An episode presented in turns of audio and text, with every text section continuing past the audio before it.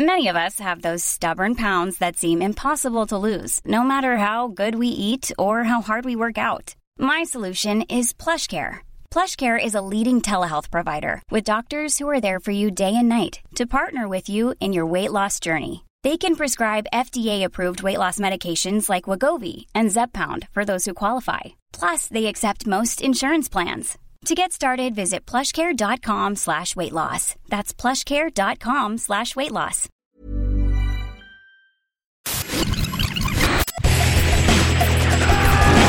Bienvenue dans Stéroïdes, le podcast qui fait l'exégèse des gros bras.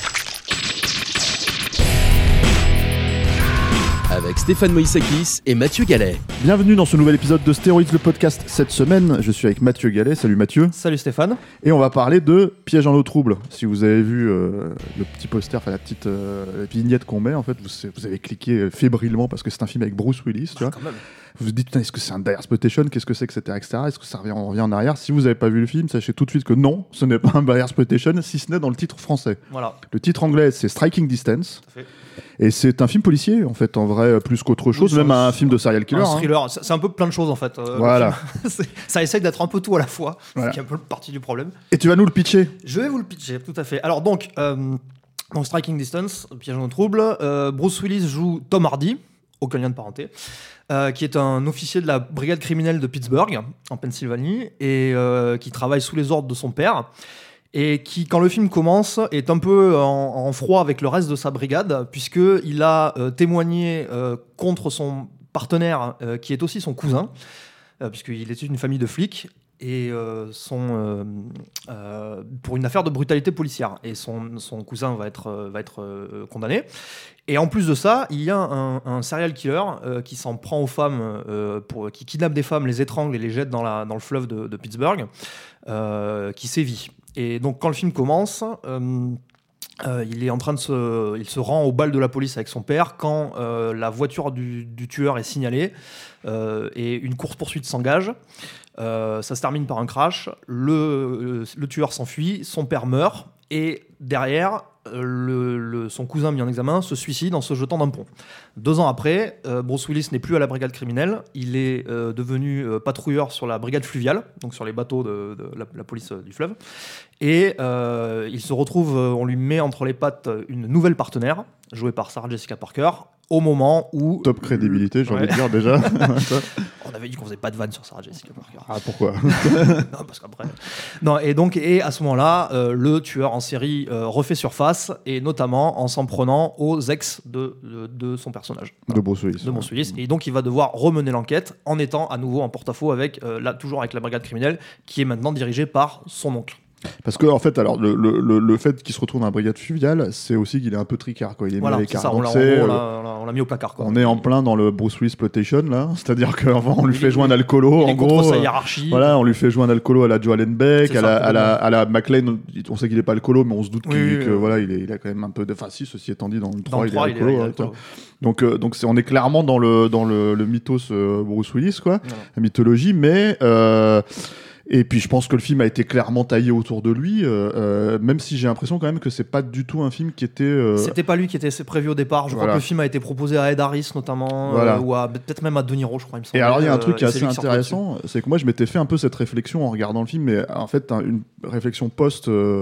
En fait, moi j'ai du mal à détester le film, même si c'est pas un très bon film, faut être honnête. Hein. Euh, Non, c'est un film, on sent qu'il est caviardé en fait par, Ouais. les, par les demandes des studios, c'est-à-dire qu'à d'un seul coup ils se sont dit bon il y a pas d'action les gars, donc vous me mettez une scène d'action là, Ouais, et puis une scène d'action là, ouais. et puis une scène d'action là, et donc tu- du coup tu sens que le film, euh, enfin il est complètement déséquilibré. Oui, c'est- schizophrène. euh, Voilà, et, et que ça à la base c'est plutôt un drame euh, policier. Quoi, Ouais, c'est un, puis un film de serial killer, parce qu'on était, alors on n'était pas encore dans le dans le boom des, euh, des films de serial killer puisque Seven n'était pas encore sorti. Non mais t'as les sciences des agneaux. Il y avait, voilà, il y a eu le Silence des agneaux juste avant, effectivement, mais oui, ça s'inscrit, ça, ça s'inscrivait au départ dans euh, dans le dans ce genre. Et d'ailleurs, le le film ne s'appelait pas Striking Distance à la base, parce que Striking Distance c'est un film qui effectivement c'est un truc qui évoque plus un film d'action. Et le film à la base avait pour titre, au moment du tournage, ça s'appelait Three Rivers, euh, qui était euh, en fait qui fait référence au fait que le, le principal fleuve de, de, de Pittsburgh naît de la confluence de deux autres fleuves en fait. Voilà. C'est ça. Mais c'est un titre qui évoque effectivement plus le mystère, le, le- le, le suspense et des trucs comme ça. Quoi. Et alors, et avec ce truc où, je, en fait, j'avais du mal ce que je disais, j'avais un peu du mal à détester le film parce que encore une fois, c'est pas un bon film, hein, qu'on soit clair, euh, mais euh, c'est vrai que tu sentais pas. En fait, si tu veux, quand tu regardes ces films-là au moment où ça sort, par défaut, tu t'attends à voir un film d'action euh, parce que c'est comme ça qu'ils te le vendent, mais c'est vrai que tu te rends compte que c'est un peu moins que ça et que c'est un peu. Enfin, tu vois que le film est complètement euh, pris entre plusieurs tenailles, entre plusieurs demandes. Entre Et- deux os. Voilà, bravo. D'ailleurs, on avait dit, pour le coup, on avait dit qu'on ferait pas des jeux de mots de merde Ouais, j'étais sur la obligé, flotte. là. Alors Là, attention, attention. Et, euh, et, euh, et du coup, en fait, rétrospectivement, euh, moi, je comparais à, à- le film à un Copland raté. Il y a un peu de ça, ouais. euh, parce que, en fait, il y a une espèce de logique de drame familial. En Tout à fait, oui, Euh, puisque ouais. c'est l'idée de la famille de flics euh, Voilà. où il est confronté à le rejet de sa famille parce qu'il s'est retourné contre sa famille. À la base, on voit, on voit, il y a le père et les cousins, mais tu as la scène, en plus, il rajoute, puisque tu as la scène de, où il va au bal de la police, où tu vois l'autre côté de la famille avec de Tom Atkins notamment qui joue son autre oncle, et on voit qu'effectivement, c'est carrément une dynastie de flics en fait. Voilà, c'est ça. Et il y a cette logique-là un peu dans Copland, quoi. Oui, oui. C'est la, la- la ville, la ville. La ville où, où- qui agit comme une grande famille. Ça, Il Ouais, a pas ça. forcément le. C'est pas forcément un truc familial, mais en tout cas, ils ont, ils ont cette logique-là avec logique-là, un voilà, c'est ça, patriarche, de, avec de- etc. de fonctionnement en communauté fermée en fait. Voilà. Et du coup, en fait, tu sens, enfin, encore une fois, Roddy Harrington n'est pas un très grand réalisateur non plus, faut, faut être honnête, quoi. C'est le réalisateur de Roadhouse, euh, un autre film qui s'appelait Gladiator, qui a rien à voir avec euh, avec le film de Ridley Scott, quoi, mais euh, mais euh, qui était un truc complètement oublié euh, avec un des acteurs, je crois, de, Twin Peaks, quoi, Mhm. et euh, que j'avais vu à l'époque, c'est pareil, avec aucun souvenir. Moi, à part, euh, 30 moi, je t'avoue qu'effectivement, Roddy Harrington, à part euh, ces deux-là, euh, donc euh, les deux que t'as cités, Murder of Crows. Ben oui, je connais Murder of Crows, mais je ne l'ai jamais vu. Avec Tom Berenger, un grand, Et- et, grand, euh, grande star des, des, des- des ventes à 1 euro sur ses discounts. C'était Murder Cuba of Gooding. Crows. Hein C'était Cuba Gooding Jr. aussi, non Cuba Gooding ouais, Jr. et Tom Berenger, je crois, si je dis pas de bêtises, quoi. Mais, euh, mais euh, donc ouais, non, c'est pas un très grand réalisateur, mais mais euh, mais tu sens que c'est, je pense que c'était un film qui lui tenait un peu plus à cœur que les autres. Oui, parce que déjà, il est, il est crédité au scénario, il est Mhm. co-scénariste du film, et en plus, le film se passe à Pittsburgh, dont il est originaire, en fait. Il, est- il vient lui-même de Voilà. Pittsburgh. Et, euh, et tu sens que d'ailleurs, euh, le, le- le film est assez. Euh, un des aspects un peu intéressants du film encore aujourd'hui, c'est d'ailleurs qu'effectivement c'est son cadre, parce que déjà Pittsburgh c'est pas forcément une ville qui est très très exploitée dans le dans le, clair. dans le cinéma américain, euh, qui c'est une ville qui a quand même une, beau- une histoire parce que c'est une ville très euh, populaire, enfin de prolo parce qu'il y a, c'est- qui a été bâtie sur l'industrie de l'acier et tout ça. Mm. Ça, et puis donc il y a effectivement ce cadre avec le fleuve qui entoure la ville et tout, qui permet, de, qui permet un cadre assez cinégénique. Et dans le, le début du film, ça marche plutôt pas mal d'ailleurs, puisqu'il exploite pas mal la topographie, euh, notamment t'as, euh, il y a un moment que j'ai trouvé pas mal sympa dans la, la- la scène de poursuite initiale qui, qui est relativement correcte. Où, euh, Relativement. on relativement, par- on va en parler. mais qui, ouais. qui est, euh, tu vois, tu as un moment où ils, poursuivent le, le tueur et tu as cette espèce de rue en pente avec euh, Ouais. qui est très cabossé et tu vois donc les bagnoles qui font limite du tape-cul. Mais c'est euh, d'ailleurs, le, le- le- je trouve, les plans les plus impressionnants Ouais. dans, la, dans la poursuite parce que. Justement, moi, le problème que j'ai avec cette poursuite, c'est que et le score de Brad Fiddle n'aide pas beaucoup non plus là-dessus. On dirait l'arme fatale. Ouais, ouais, c'est, c'est- on dirait surtout une série télé des années 80, quoi. Ouais. C'est-à-dire la musique, c'est-à-dire avec les riffs de, de guitare et, et, du, tout. sa- et du saxo. euh, Voilà, et, saxo. et en gros, euh, si tu enlèves, euh, on va dire, ces quelques plans où effectivement tu vois, tu vois clairement en fait euh, que les cascades sont assez Et impressionnantes puis tu parce vois que la, la topographie de la ville qui est un peu, un peu voilà, aussi. et t'as un cortège de, de, de bagnoles en fait, si tu veux, qui, qui font vraiment des, des, des, des sauts, quoi, tu vois, les uns après les autres. C'est une coordination quand même assez, euh, assez euh, costaud, quoi. Euh, à part ces plans-là, il y en a trois, hein, quatre quand même, tu vois. Et puis t'as le crash à la fin. Euh, ouais, oui. bon. Mais euh, enfin, les crashs, t'en as vu combien Oui, dans, les, dans, les, ça, séries- ouais. dans les séries télé déjà, si tu veux, j'allais dire dans les films de Bruce Willis. Et euh, à part ces plans-là, je trouve qu'en fait, finalement, la poursuite est assez euh, bateau, quoi. Tu vois, je te fais la blague parce que t'allais le faire, tu vois, mais en fait, je le fais sur la poursuite en bagnole, donc du coup, tu fait avais une blague. Si, si, parce que t'allais faire bateau, et puis voilà, tu vois.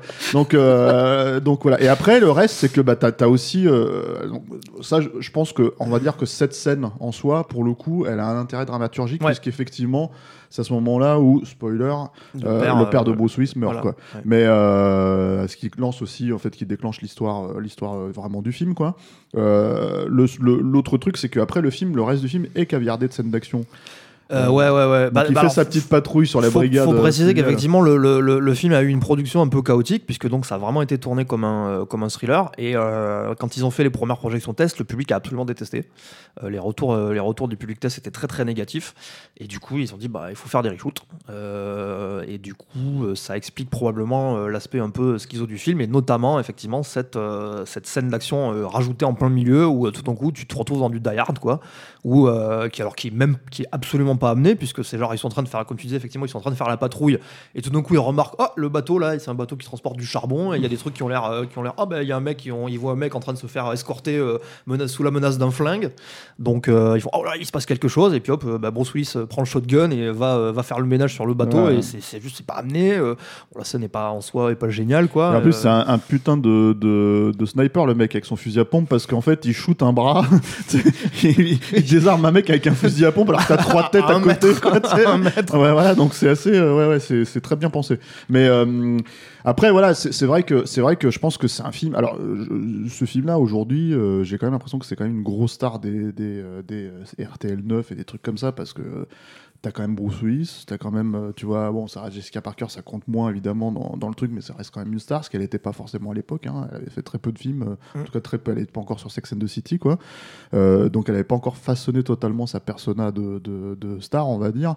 Euh, là, c'est pareil, c'est un emploi assez, euh, assez étrange parce que, comme tu me le pointais hors antenne, il y a un petit côté misogyne dans le film, euh, voilà. Et Ouais, c'est-à-dire qu'effectivement, bon, on spoil, mais effectivement, quasiment tous les personnages féminins du film meurent en fait. Quoi. Il y a pas, euh, à part elle, quoi. euh, Voilà. Et encore, même, et encore, elle est menacée aussi, mais non, il y a. bon, ça il y a- encore, voilà, ça, ça fait partie de- du, du, Oui, ça ré- fait partie du du récit, genre, mais... mais- en fait, moi, je pensais plus à des trucs du genre Bruce Willis qui fait, qui fait la moue, en fait, quand il voit le costume de plongeur avec des, des Oui, formes, des de ça, seins, ouais, tu vois, où t'as envie de dire, mais enfin, ça va, gars, on, est, on était quand même dans les années 90, ça va. Oui, effectivement, le côté, puis un peu, il y a le gag sur le fait qu'au début, parce qu'elle s'appelle, euh, elle s'appelle Joe, Joe, la- le J-O, et quand il voit au début le nom sur le tableau, il fait ah tiens j'ai un nouveau partenaire et tout, et puis évidemment il, est- il fait la gueule quand il voit débarquer une gonzesse quoi. Voilà, Euh, c'est ça. Donc en fait, le truc, c'est que, c'est que, bon, après.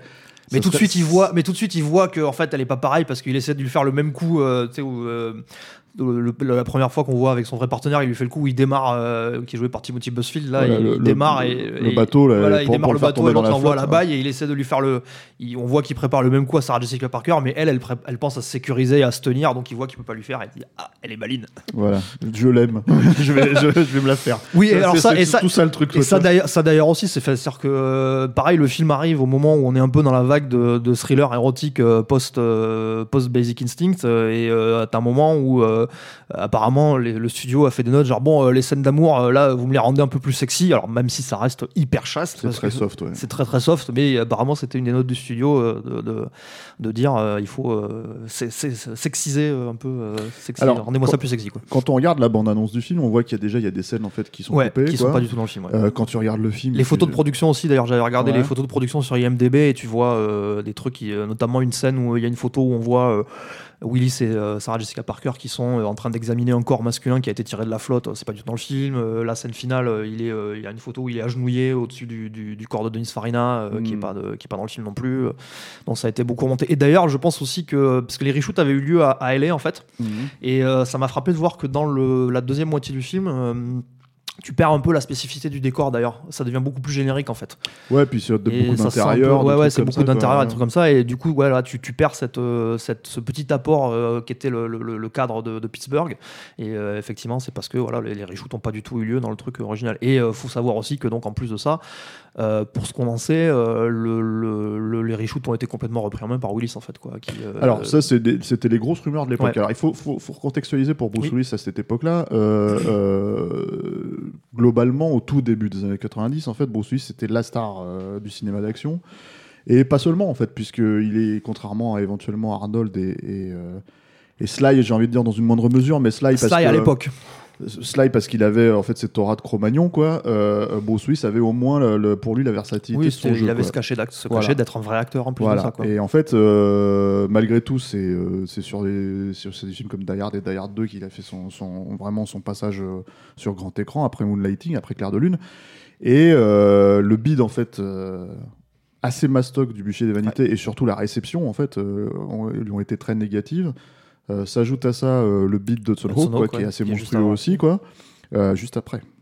Oui, je veux dire juste avant le film. Ouais. et, euh, et, euh, et le dernier Samaritain qui, a- qui est pour le coup en fait étrangement est considéré comme un bid mais avait été quand même un succès en fait en vrai Euh, parce qu'il avait été très peu vendu justement à cause de ces, ces problématiques là quoi euh, le Warner se disait bon on va, on va se planter en fait il y a Bruce Willis quoi et, euh, et c'est quand même un film qui avait rapporté 60 millions à l'époque et Ouais. quand tu fais un, un calcul en dollars constants on est dans les 130 Oui, millions oui, aujourd'hui oui, ça va c'est pas dégueulasse Relativement quoi. à son budget en plus. Voilà, Ouais, voilà. pas Euh, et pour un film d'action qui en plus aujourd'hui est encore très apprécié quoi finalement et euh, malgré tout en fait euh, bah, en fait Bruce Willis était plus trop en dehors de sainteté Oui, hein, c'était voilà, il euh, était un peu dans la, la phase, une mauvaise phase quoi, voilà, sa et- et il était à un an de, de- du renouveau avec Pulp Fiction. quoi. C'est ça. Euh, donc, euh, malgré tout, ça l'a pas empêché de faire sa star apparemment sur le plateau, euh, d'exiger, euh, comment dire, euh, une moumoute. Apparemment, Oui, parce Ça, que c'était le début. Ah rumeurs. oui, bah, euh, tu Alors, vois. tu dis que c'est une rumeur, mais tu- tu- non, c'est pas une rumeur. Tu, as des plans à la fin où tu vois qu'il a, tu vois qu'il a pas la, mou- il perd la moumoute en fait. Euh, Ouais, c'est- terrible. La baston de fin dans, dans la flotte, euh, t'as, t'as un ou deux plans où tu, ah, Ouais, non, mais- freeze frame et tu vois le, le crâne chauve. Ouais, puis il n'y a pas que ça. hein. C'est-à-dire, il y a plein de moments où tu vois que la moumoute, c'est carrément c'est, c'est le troisième rôle quoi, dans le film. Parce qu'elle a vraiment, elle part d'un côté, elle part de l'autre. euh, euh, Globalement, les looks, sa vie, les, quoi. les looks du film sont un peu un problème d'ailleurs parce que quand tu vois les mecs arriver dans la, la- moi je me souvenais pas forcément de ça, mais j'ai revu le film là et la première fois que tu les vois débarquer avec leurs petits shorties et les chaussettes montantes, les- qui sont les, les uniformes réguliers de la brigade fluelle, tu un peu de mal à Ouais, ça va, on au n'est pas encore dans un baisson avec les policiers Non. français, mais Non, mais vois, bon, euh, ouais.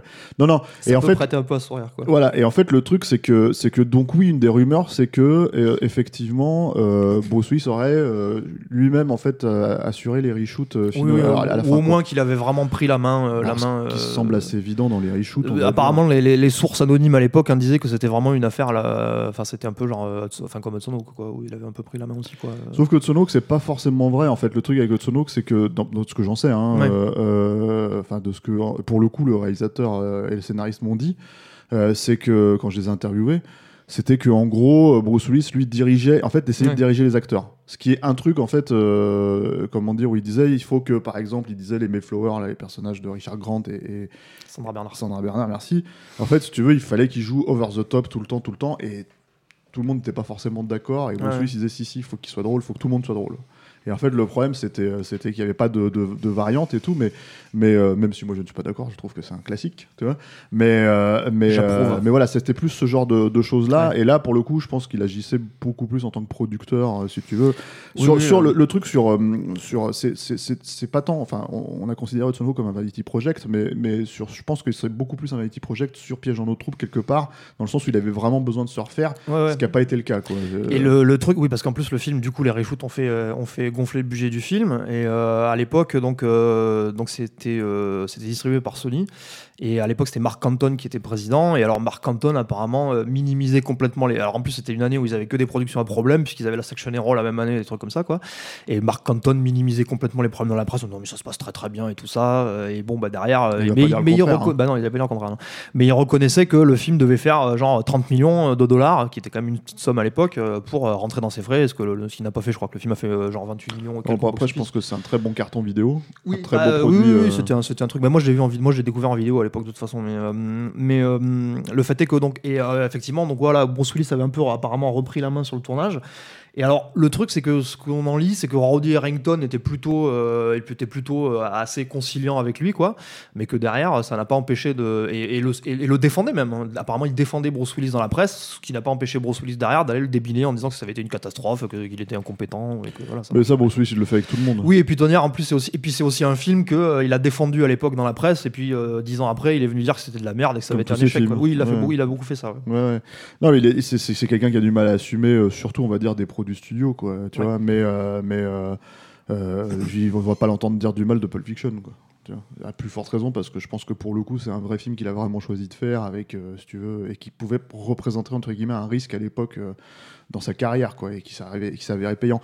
Non, le, le- souci aussi, c'est que donc tu te retrouves avec un film, comme on disait, un peu com- complètement schizophrène, Ouais, quoi ça, avec des scènes complètement. Enfin, je veux dire, on, on est à. re- Replaçons le truc. En fait, on est à deux mois après la sortie de la Station Hero. Alors, non pas que la Station Hero était un carton à l'époque et qu'il était influent, si tu veux, mais c'est quand même assez marrant de se constater que quand tu as un film comme ça qui est censé être le gros carton de l'année, euh, comme la Station Hero qui sort, et qu'en fait, dans le même studio, les mecs font les mêmes erreurs en fait que la Station Hero pilonne, si tu veux, dans, dans leur propre film d'action, tu te dis qu'il y a, même dans le studio, ils savent pas vraiment ce qu'ils font, quoi. Notamment. la façon dont il tue le tueur à la fin, où il sort son taser dans la flotte pour lui foutre dans la gueule, tu vois. Tu te dis, mais ça marche comment dans votre esprit là? Vous êtes sûr que ça, vous êtes sûr que c'est physiquement possible, tu vois? C'est très très bizarre. Quoi. Et pourtant, tu vois, c'est des trucs où même moi à l'époque je m'étais dit, mais ils sont complètement, il est complètement con ce film quoi.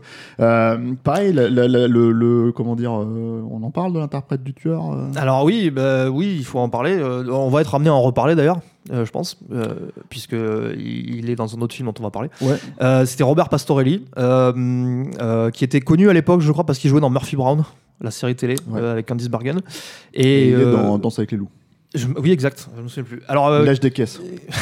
Tu vois, je- écoute, je l'ai pas bah, pas revu depuis longtemps. Bah dans Danse avec les c'est- le mec qui l'emmène à la frontière et en fait, euh, en gros, euh, il le- à un moment donné, ils sont, c'est le beauf, tu vois, euh, et l'autre c'est le lettré, tu vois, euh, John Dunbar. Et en gros, à un moment donné, il est en train d'écrire dans son journal intime, euh, Kim Costner, et t'as- t'as- ils sont au coin du feu. Et euh, Pastorelli se lève, il lui lâche une caisse dans la tronche, il lui dit mets- mets-le dans ton, mets-le dans ouais, bah, c'était plus quoi. un acteur, il était plus considéré comme un acteur Oui, comique, oui, quoi, oui. de toute façon, quoi. Et donc, euh, alors apparemment, oui, donc voilà, donc il joue, donc c'est lui qui joue le, le cousin euh, de, de, de Bruce Willis, qui est donc, on spoil, hein, le tueur, euh, euh, qui a survécu, on sait pas comment. C'est la ça cité fait- de la peur. Hein, le Ah truc, oui, hein. oui, c'est ça. Mais apparemment, on lui avait dit, euh, il- on lui avait dit, vas-y à fond, quoi. hein. Et, Ah bah ça, ouais, il, tu y vois, va, il y va à fond. Mm. Voilà. Et, et alors, Ba- Pastorelli, faut en parler un peu parce que c'est un mec qui a eu un destin un peu tragique. qui a, il a été euh, inculp- il a été mis en accusation pour avoir tué sa copine de l'époque. Euh, qui a été euh, en fait apparemment il s'est suicidé chez lui euh, et il, a quand même été mis en en- enfin il, a été soupçonné de l'avoir d'avoir l'avoir tué d'avoir maquillé ça en suicide. Il a finalement été il a été acquitté ou plus ou pas inculpé au final je sais plus et malheureusement sa carrière enfin pour lui le pauvre sa carrière a décliné après ça et il s'est un peu enfermé dans la drogue il a fini par faire il est mort assez jeune avec il a fait une overdose de morphine quoi à 49 ans À 49 ans. Et le truc, c'est que ça fait une quinzaine d'années, je crois. oui c'est ça c'était à la fin hein. des années bah, c'était la fin en 99 je crois Ah ouais. Ah, moi, il je que c'était au début des des Ouais, je sais plus, j'ai plus la date en tête, mais oui, ça c'était, euh, euh, euh, après ça. J'ai envie de dire, en fait, c'est quand même un peu évident, en fait, la coque, quand tu regardes le, jeu du, mec dans le film, quoi. Parce que c'est un des côtés complètement ridicules du film. hein. C'est-à-dire que ça, ça fonctionne pas du tout, l'aspect serial killer. Déjà, ça fonctionne pas tellement parce que t'as pas de. Bah, c'est pas vraiment hyper, euh, hyper posé quoi. Alors ils essayent de. Alors tu, tu, tu vois qu'on est un peu dans le truc de, de serial killer de l'époque parce qu'ils essayent de faire un petit gimmick. Euh, alors même si pour le coup il n'y a pas euh, le truc genre sur la méthode de le tuer ou quoi que ce soit, mais il a le truc où euh, à, chaque meurtre en fait il appelle la police et il leur joue une bande d'une chanson sur le, le petit chaperon rouge, Little Red Riding Hood. Mhm. Et c'est comme ça qu'ils savent que- qu'il y a un meurtre, quoi, voilà. Et euh, mais oui, le truc est pas très installé, quoi. Et de toute manière, le problème, c'est que le film, euh, le Essaye- film, Ils essayent de te cacher qui est le tueur, en fait. mais c'est le problème, c'est que le film, il n'y a pas vraiment euh, le, le cast est, est vraiment resserré, est resserré à un tel point que euh, à, à part à part euh, une, une vague fausse piste su- sur le personnage de Tom Sizemore, euh, qui est donc le frère en fait du, de- du tueur et donc le cousin de Bruce Willis. T'as pas vraiment de doute sur qui ça peut être quand tu revois le film maintenant, c'est c'est assez évident. Et le problème en plus ça, c'est que le- le- le- l'aspect enquête du film est vraiment traité par-dessus la jambe, quoi.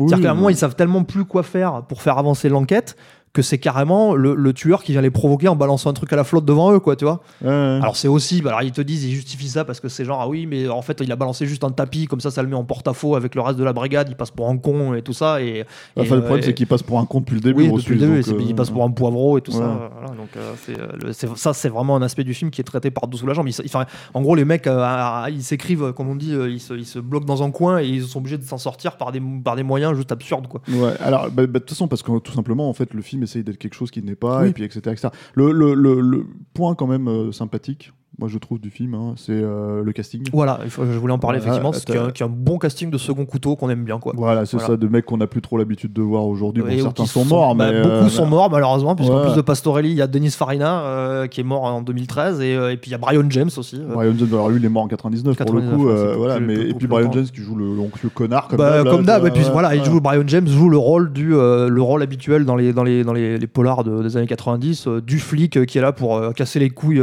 qui est là pour du flic ou autre d'ailleurs qui est là pour casser les couilles du héros et pour se prendre une mandale à la fin. Voilà, c'est ça, c'est la, vengeance. La- Non, mais c'est-à-dire que c'est c'est-à-dire que c'est vraiment dans la lignée de euh, William Masterson pour pour rester sur les les, les, les- les films de Bruce Willis d'ailleurs Ouais, parce que ouais. c'est littéralement la même fonction que William Masterson dans Die Hard Et, euh, Sauf que, non, non, euh, excuse-moi. dans le sens où, non, mais pas dans la même fonction, mais je veux dire, à la fin, il se passe la même chose, quoi. William Atherton, là, tu parles du, du- du journaliste. Oui, oui, dans Die Hard. Euh, dans Die Hard, il fout la merde. Oui, il fout la merde. Alors que l'autre, il fait rien. Il vient juste lui casser les Il vient, juste, il vient juste mettre des insultes, tu vois. Non, mais c'est- et c'est le même perso. Oui, il se prend une mandale à la fin. T'as le même truc avec le, je crois c'est le sénateur dans, le dernier Samaritain, tête, ou bide. Mais c'est pareil, c'est un enjeu aussi.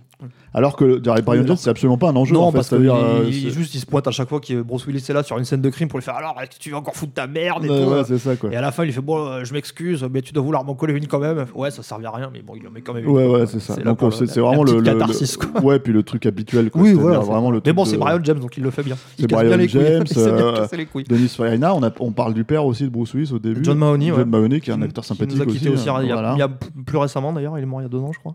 Voilà, euh, Qui t'as- était, t'as- qui était le père dans Frasier, dans euh, si c'était euh, Fraser. Je sais plus. C'était lui, je crois, qui possible, jouait le père Mais euh, voilà, Tom, Tom Sizemore qui était pas encore tout bouffi. et Voilà, tout, euh, euh, tout, Timothy Busfield. Voilà, donc en fait, t'as quand même un casting Tom Atkins, sympathique. qu'on voilà, Tom Atkins, ouais. t'as quand même un casting plutôt Oui, sympa. oui, oui. Bah, c'était un peu d'ailleurs beaucoup, c'est une des qualités qu'on retrouvait à beaucoup de films de l'époque d'ailleurs hein, ce genre de ce genre de truc un peu de c'est ce qu'on appellerait maintenant des programmeurs en fait c'était des trucs un peu B quoi mais qui, qui arrivaient quand même à avoir un casting solide Ouais, euh, c'est surtout que bon, ils ont l'argent, tu vois, donc ils peuvent se permettre en fait d'aller chercher tous ces mecs-là qui, sont un petit peu soit comme c'est Tom Sizemore était un peu montant, soit qui ont de la bouteille comme euh, comme Farina ou euh, ou, euh, Mahoney quoi. Donc c'est vraiment c'est vraiment un des aspects sympas. Il y a aussi euh, comment il s'appelle le, le alors un- euh, il est pas très bon d'ailleurs je trouve dans le film même si c'est un acteur que j'aime bien.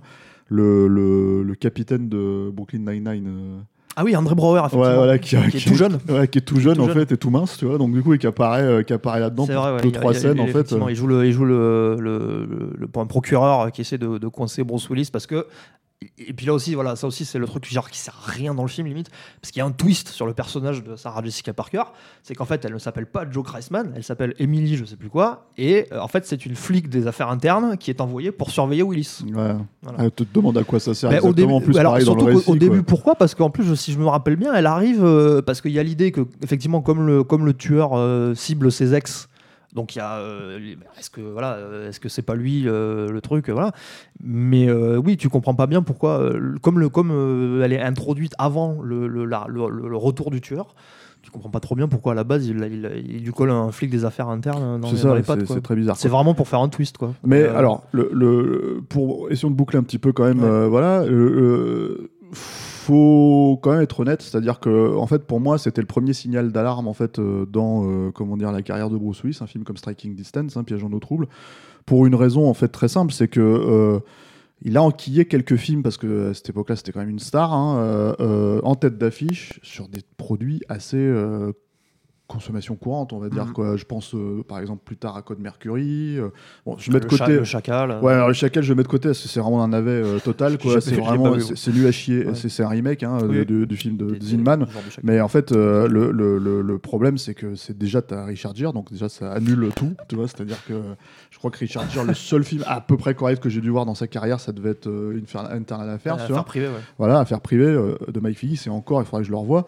Mais à l'époque, je m'étais dit, oh, ça va, tu vois. Euh, mais alors, pas fan de euh, Red Corner donc. Red Corner, mais même pas que ça. Là, tu, tu cites un film que, que personne, dont personne se souvient, quoi. Mais même, même les trucs comme, euh, euh, comment s'appelle, Officier de Gentleman, ou un Ouais. truc comme ça, c'est pas possible. Lancelot, Quoi. euh. Pretty Woman, tu vois, pour prendre les gros films, hein, les très gros films de sa carrière. Lancelot, Hein Lancelot. Lancelot, ouais, voilà. Et, euh, et euh, non, je pensais pas forcément Chacal, je pensais vraiment, euh, tu vois, je te dis Code Mercury, euh, euh, Bandit, tu vois, avec, Ouais. euh, voilà, c'est des films, c'est des films où tu te dis, mais pourquoi tu te retrouves là-dedans, euh, tu vois. Et, et quelque part, en fait, un film comme Otage, tu vois, de Florent Miossi, Ouais. aurait pu être ça, Ouais. et, et pas du tout Oui, justement oui. parce que c'est vraiment en fait drivé par un réalisateur derrière qui a récupéré le projet, quoi. Mais mais mais c'est mais c'est tout le Bah, problème de ces autres films. Oui, quoi. puis c'est- et puis alors, euh, je tiens à en parler parce que pour le coup, je me suis sacrifié. J'ai pris une balle pour vous, ne faites pas ça chez vous. J'ai tenu quand même à, à voir, parce que là, ça fait euh, environ euh, maintenant une bonne dizaine d'années que Willis euh, a sorti de deux, trois projets. Euh, Anki, euh, les DTV, euh, où euh, pour beaucoup il vient euh, pour faire deux jours, de tournage, empocher son million et demi réglementaire et avoir son nom en tête d'affiche pour les vendre. C'est toujours d'ailleurs souvent avec les mêmes producteurs, le groupe Emmett, Emmett Furla, Oasis Film et tout. Euh, J'en ai maté deux, c'est un enfer quoi. Il a, il a plus rien à foutre quoi. Tu vois littéralement que tu vois littéralement sur sa gueule que qu'il est là pour toucher son chèque quoi. Enfin, il en a plus rien à foutre dans Raid euh, non plus. hein, oui, mais euh, Ou dans mais- le remake de, de, de, de, de dans la ville qui était de- nul à ouais, chier. des hein. trucs un peu plus mais ça encore à la rigueur c'est des trucs qui sont un peu plus tu vois on va dire à leur niveau Plus standing, un, ouais. peu plus, un peu plus de standing quoi alors que là il vient il vient littéralement enfin pour moi j'appelle ça chier sur son héritage quoi parce qu'il a aucune raison de le faire tu vois je veux dire c'est même pas comme si Cage je le disais on disait ça tout à l'heure Cage euh, Cage il fait n'importe quoi mais au moins déjà un lui tu sens qu'il s'amuse qu'il s'éclate un peu et puis on sait qu'il y avait des problèmes avec le fils quoi. Donc il a besoin de la thune. Willis je vois pas pourquoi il va encore euh, faire, ce genre de conneries quoi. Et la différence, ceci dit, c'est que à la rigueur, au moins dans un même dans un truc un peu euh, mid-level comme comme comme Striking Distance, il avait l'air un peu engagé quand même quoi. C'est-à-dire qu'on lui demande de jouer le poivreau, il joue le poivreau quoi. Bah, Aujourd'hui, il le fera bon, même pas. ouais. Aujourd'hui, il le fera même plus quoi. tu Non, c'est clair qu'il se plus chier, mais puis en plus, c'est le mec qui a décidé qu'il avait le crâne à zéro, bah il le fait. tu vois, c'est ça, ouais, Quel que soit le film, de toute façon, ça sera con- concrètement, c'est vrai que ça fait 15 ans, ça fait depuis 10 ans maintenant que euh, les, les- les films sur lesquels il a il a l'air de- de- d'en avoir un peu quelque chose à foutre, tu les comptes sur les doigts d'une main quoi. C'est en gros Mhm. t'as euh, voilà, t'as Otage, Looper et euh, éventuellement Moonrise Kingdom quoi. Mais le, le- le souci après, c'est que bon, je pense qu'il est arrivé à un stade de- où il a, vraiment. Enfin, quand on dit qu'il en a plus rien à foutre, c'est surtout que je pense qu'il est désabusé de sa carrière. hein, a toujours. J'ai euh, regardé sur MDB, il a 6 films, en, six films en production ou en, préparation quoi. C'est ah, dingo. quand tu tournes que deux jours, euh, tu, Ah ouais, ça sûr. ça fait deux semaines de tournage. Hein, tu Ouais, T'as des euh, films où il est littéralement au téléphone tout le temps quoi. T'as des- trucs où il n'a pas la moindre interaction avec les autres acteurs. Ça se trouve, en fait, il est au téléphone juste parce que, en gros, c'était, il était en train de recevoir ses coups de fil et ils se sont dit, bon, on va le filmer là, tu vois.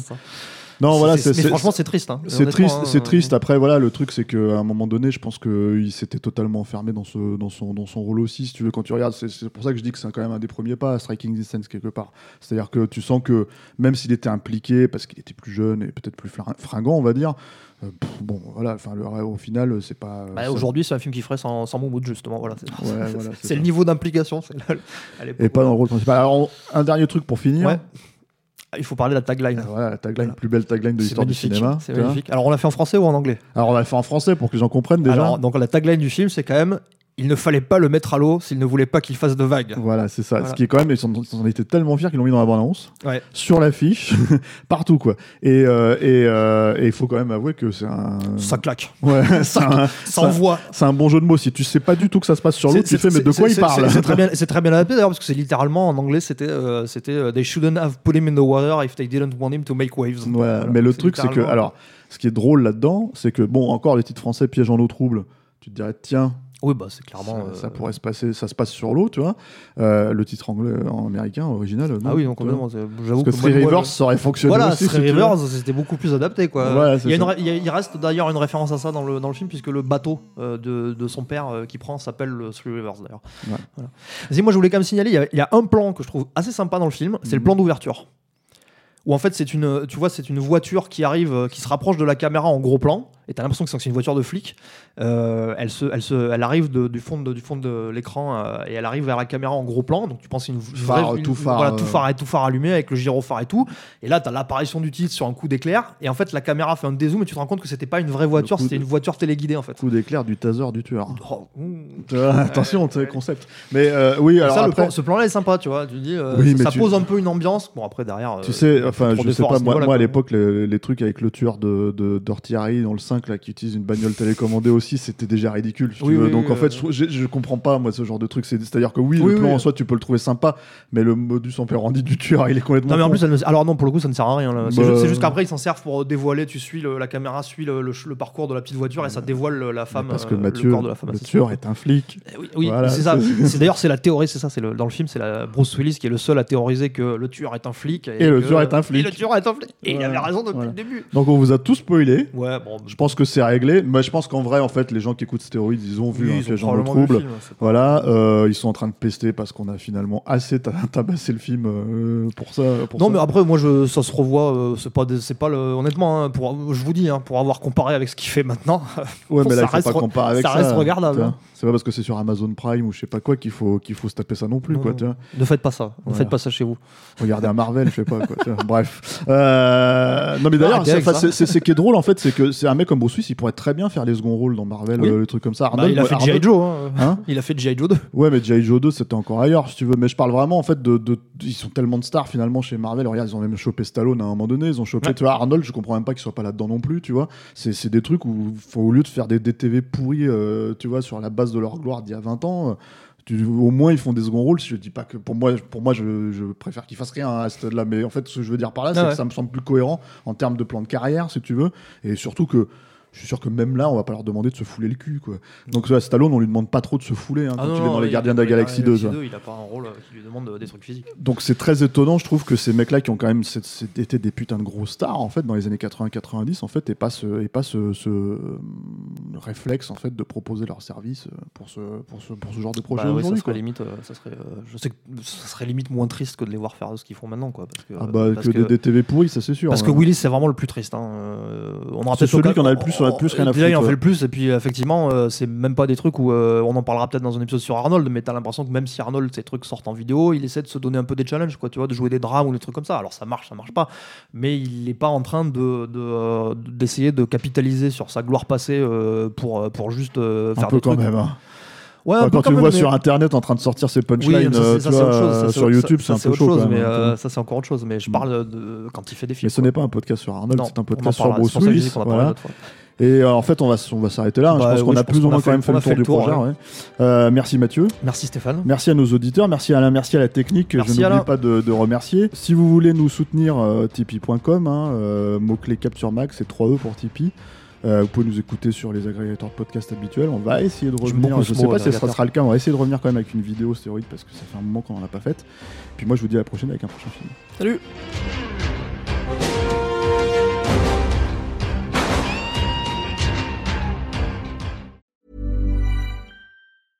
Want flexibility? Take yoga. Want flexibility with your health insurance? Check out United Healthcare Insurance Plans. Underwritten by Golden Rule Insurance Company, they offer flexible, budget friendly medical, dental, and vision coverage that may be right for you. More at uh1.com.